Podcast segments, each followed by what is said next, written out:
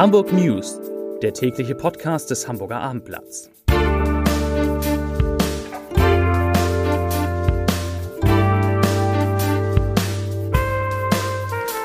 Herzlich willkommen in einer neuen Podcast-Woche, die mit einer sensationellen, sehr guten Nachricht beginnt, denn es ist offensichtlich ein Impfstoff gefunden werden, gefunden worden.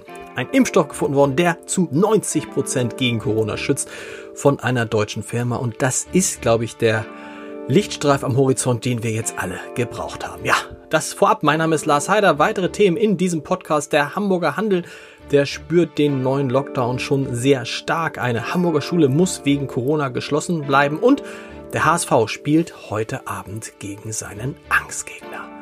Bevor es darum geht, aber zunächst die Top 3, die drei meistgelesenen Texte auf abendblatt.de. Auf Platz 3 Schreie im Jenischpark. Polizei setzt Wärmebildkameras ein. Auf Platz 2 neue Zahlen zu Infektionen in Hamburg. Da geht es um Corona. Und auf Platz 1 natürlich Corona-Impfstoff soll 90-prozentigen Schutz bieten. Ja, es ist vielleicht eine Woche her, dass ich an dieser Stelle die Hamburger Virologin Marilyn Addo mit den Worten zitiert habe, dass sie jeden Tag mit Ergebnissen aus den laufenden Impfstoffstudien wartet.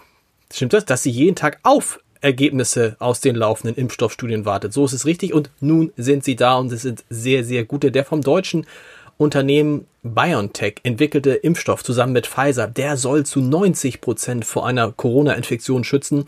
Erwartet worden war, dass es 60 bis 70 Prozent werden, 90 Prozent also deutlich mehr. Er hat offensichtlich keine Nebenwirkungen und soll zumindest in den USA in den nächsten Wochen schon zugelassen werden. Rund 50 Millionen Impfdosen könnten noch in diesem Jahr verimpft werden. Weitere 1,3 Milliarden sollen dann für das kommende Jahr bereitstehen. Die Stimmung ist euphorisch an den Börsen. Der DAX ist in der Spitze um mehr als fünf Prozent gestiegen auf über 13.000. Jens Spahn, der Gesundheitsminister, sagt, es seien sehr, sehr gute Nachrichten. Nachrichten. Viele Virologen überschlagen sich. Ich mich auf. Ich überschlag mich auch. Oh, muss ein bisschen runterkommen. Also, vielleicht geht dieser Montag, vielleicht geht dieser Montag in die Geschichte als der Wendepunkt in der Corona-Krise ein. Höchste Zeit wäre es und wir brauchen dringend einen Impfstoff. Wie dringend, das zeigen auch die Zahl der Neuinfektionen in Hamburg heute. Die sind weiter hoch. Heute wurden 298 neue Fälle gemeldet. Am Montag ist das ja immer ein bisschen niedriger als an anderen, anderen Tagen, aber es waren halt rund 40 mehr als am Montag vor einer Woche. Entsprechend ist der 7-Tage-Wert jetzt auf 165,9 je 100.000 Einwohnern gestiegen. Zu der Lage in Hamburgs Kliniken, da gibt es erst morgen wieder aktuelle Zahlen. Bürgermeister Peter Tschentscher erwartet allerdings, dass die Zahl der Patienten, die dort mit Covid-19 behandelt werden müssen, erst einmal noch weiter zunimmt, bevor sie dann hoffentlich wieder zurückgeht. Und gleichzeitig hofft Tschentscher, dass man im Verlauf dieser Woche bei den Neuinfektionen erste Auswirkungen des Lockdowns spürt, der ja, wie wir alle wissen, am 2. November begonnen hat.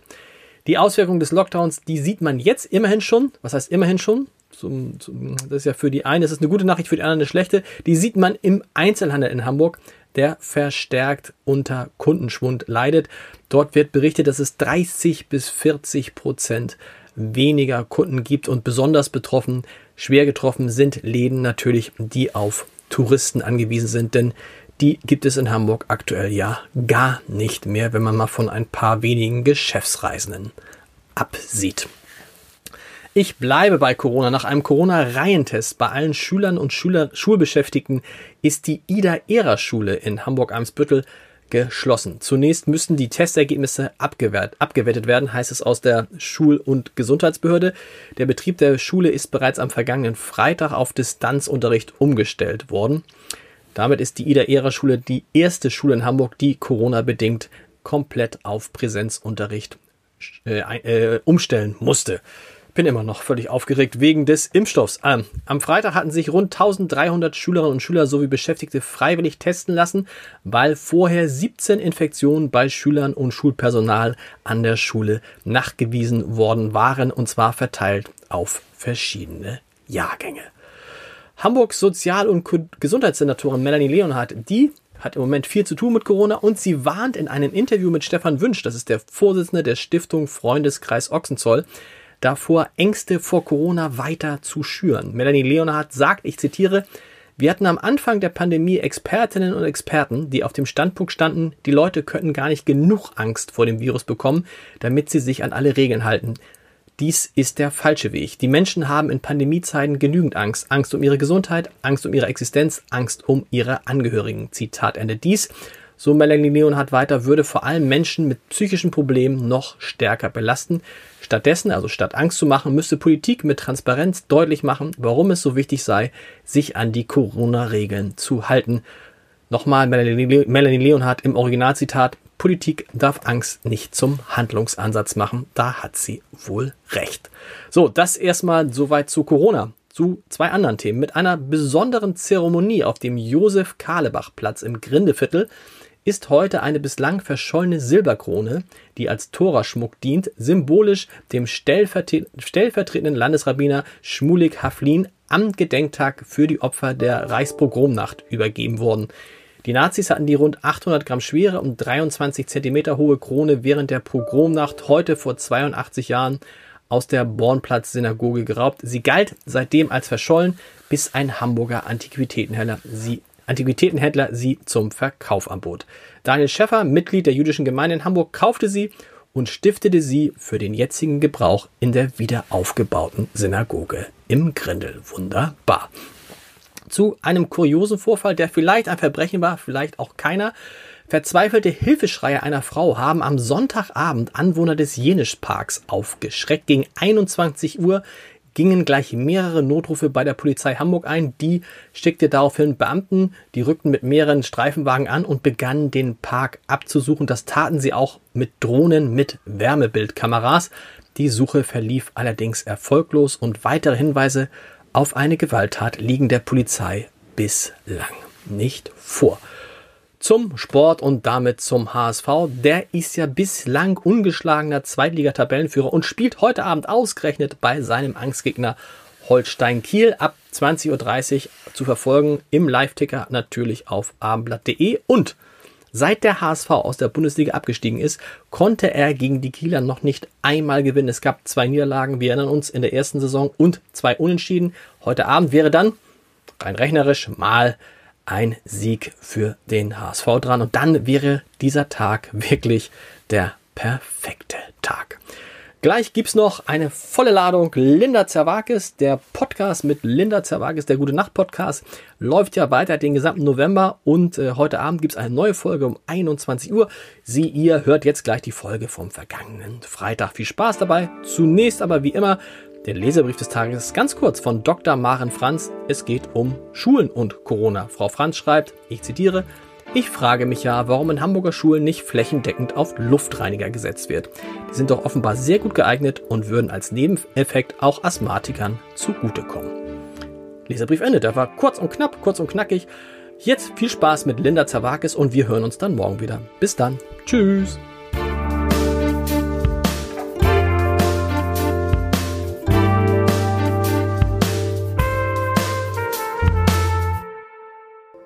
Mein Name ist Lars Heider und mein Gast im November ist Linda Zerwakis. Guten Abend, meine Damen und Herren.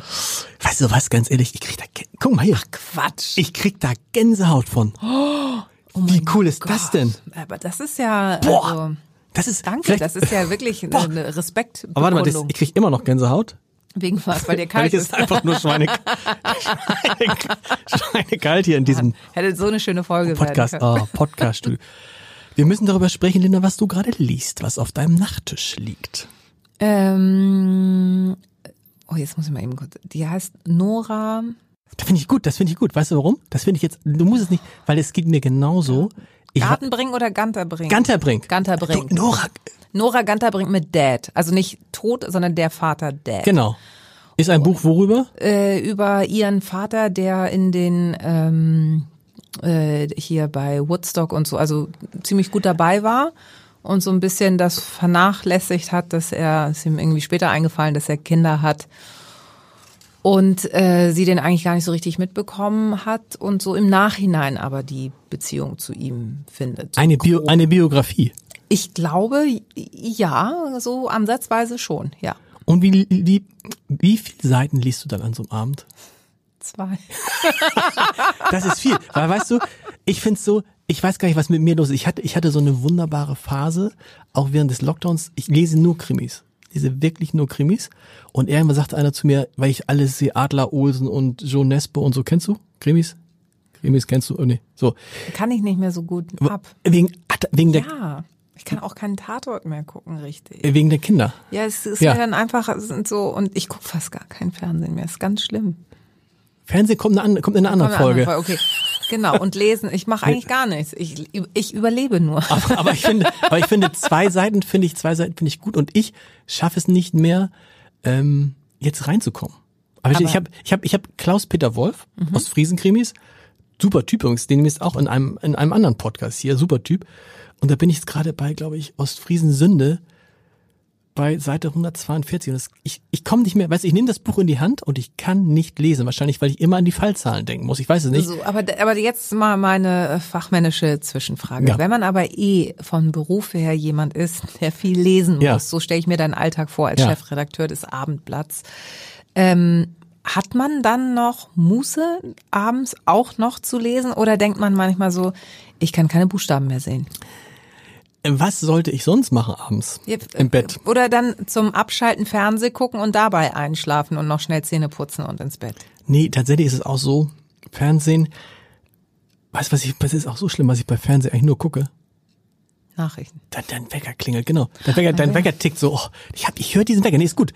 Ähm, tatsächlich, also ich bin dann auch so einer, der dann noch sich noch die, noch die Tagesthemen reinzieht. Äh, Auf dem Handy. Im Bett liegend. Ach, echt? Auf dem Handy, im Bett liegend. Wir haben noch einen Fernseher, äh, im, im obersten Stockwerk bei uns. Und ähm, ich habe das nie gemerkt, dass der mein Vater hat ihn mal immer kaputt gemacht. Der, der ging gar nicht mehr. Neu, als ich ein Fußballspiel sehen wollte, aber ansonsten lese ich, aber ich komme nicht mehr rein. Du hast recht, weißt du, was das Problem ist? Ich beschäftige mich eigentlich den ganzen Tag bis tief in die Nacht dann nur mit Nachrichten. So. Und irgendwann macht der Kopf doch auch zu, oder? Ja, aber ich denke mir, ja, ja, aber ich finde es dann auch interessant und das ganz, ich bin ja auch ein ganz schlimmer, äh, weißt du, so Maybrit Illner und so. Das ziehe ich mir dann auch noch, aber es ist eine andere, es ist eine andere Folge. Wir wollten über das Lesen sprechen. Also ich komme im Moment nicht rein. Du liest immerhin zwei Seiten. Das finde ich äh, super. Ein Buch, dein Buch ist auch noch eine andere Folge. Dein Buch habe ich tatsächlich, das war mal ganz entspannt. Das habe ich mal in einer, an einem Abend durchgelesen. Ist es Kompliment oder nicht? Ich finde ja, weil normalerweise, darf ich das sagen? Ich habe noch ein anderes Buch von einem berühmten deutschen Komiker gerade, der auch demnächst in einem Podcast hier ist. Oh, okay. Wo Okay, dann, noch, dann das war schon, Dank. das war schon, das war und das war, weil es so eine Mischung war aus, es war irgendwie rührend und es war irgendwie, äh, es war lustig und ähm, das Abendblatt kam auch vor. Das ist mir auch immer wichtig in Büchern, Ja. dass das Abendblatt. Das stimmt. Das habe Das ich mit Absicht gemacht. Deswegen bin ich überhaupt nur in den anderen Podcast eingeladen worden, oder? Natürlich. Hast du auch so wie ich so einen Stapel von Büchern? Das ist immer, das ist so deprimiert. Ich habe so Ja. einen Stapel. von- Gut. Und was machst du dann? Den staube ich ab. Nimmst du nicht irgendwann nämlich die Bücher einfach weg und tu sie in den Nachtschrank rein? Ich habe so ein, ich habe so ein offenes Regal und ich ähm, sortiere einfach um, damit es dann anders aussieht. Weißt du, ich habe so wie so ein schwebendes Regal, wo so, wo du die Bücher einfach so drauf und das sieht so aus, als würden die Bücher schweben quasi. Cool. Liest dein Mann im Bett? Ja, viel auf dem Handy. Okay. Ähm, auch. Also der ist wahnsinnig gut informiert. Der ist eigentlich besser, glaube ich, informiert als ich, weil ich bei mir ist irgendwann so, weil also ich meine ganz ehrlich, wer steht morgens um Viertel nach sechs auf? Ich, nicht er. Dafür ist er gut informiert. Also ich meine, Ist es aber, das ist, das, das ist echt. Nächste, das, das ist, das ist, das ist, glaube ich, ein Riesenthema. Da habe ich auch, so- da habe ich so, einen- so einen ganz schweren Komplex, glaube ich. Das müssen wir, äh, oder wir sprechen es, komm, wir sprechen es gleich an. Du hast es an. Bei mir ist es auch so und ich denke immer so, eigentlich müsste es, müsste ich auch mal aufstehen morgens. Also es ist immer so, bei uns ist es so, der Große kommt, der muss ein bisschen früher zur Schule und dann steht meine Frau auf und geht mit dem großen Frühstücken und ich gehe dann duschen und rede mich damit heraus, dass ich nicht mit Frühstücken gehe, dass ich ihn ja gleich zur Schule bringe. Ich bringe ihn nur bis zur nächsten größeren Straße und dann geht er einmal rüber. Und dann So. fährst du eh zur Arbeit, ne? Also Nee, nee, nee, nee, eh nee. Dann bringe ich den, dann bringe ich den Kleinen in die Kita und dann Okay. fahre ich brav ins Homeoffice jetzt so. Okay. Aber ist es, stört euch Frauen das nicht, dass wir Männer nicht aufstehen morgens? Also.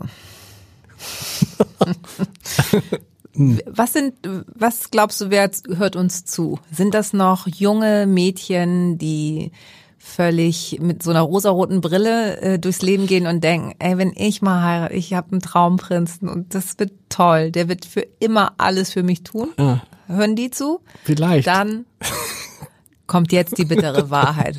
Das, genießt es jetzt, es kommt alles anders. Spätestens, wenn ihr den Ring auf dem Finger habt, es wird alles anders. Und dann macht ihr die ganze Scheißarbeit. So ist es tatsächlich. Ja. Aber Aber ihr regt, aber ich finde es Nee, so toll, dass aber, ihr euch nicht aufregt. Nee, mein Mann, also ich bin ja oft weg. Ich bin ja oft unterwegs, habe. Veranstaltungen und so. Und äh, mein Mann hat ja auch Elternzeit genommen und macht wahnsinnig viel mit den Kindern. Deswegen habe ich für mich da den Kompromiss, also ich mache diese ganzen klassischen Sachen und ähm, ich habe für mich den Kompromiss gefunden, so, okay, du machst dafür diese ganzen anderen Sachen und hältst mir den Rücken frei und dann ist auch gut. Ich glaube, ich weiß nicht, das ist irgendwie noch im, ähm, in der Evolution so heimlich festgeschrieben worden. Und wenn irgendjemand neben dem Impfstoff von Corona vielleicht diesen Code auch noch knacken könnte, wäre ich sehr dankbar. Linda, gute Nacht. Weitere Podcasts vom Hamburger Abendblatt finden Sie auf abendblatt.de slash podcast.